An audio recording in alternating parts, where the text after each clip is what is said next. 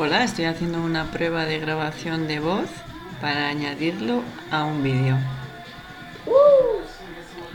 En este momento recibiréis un enlace en el que debemos hacer clic y nos llevará a nuestra pizarra digital.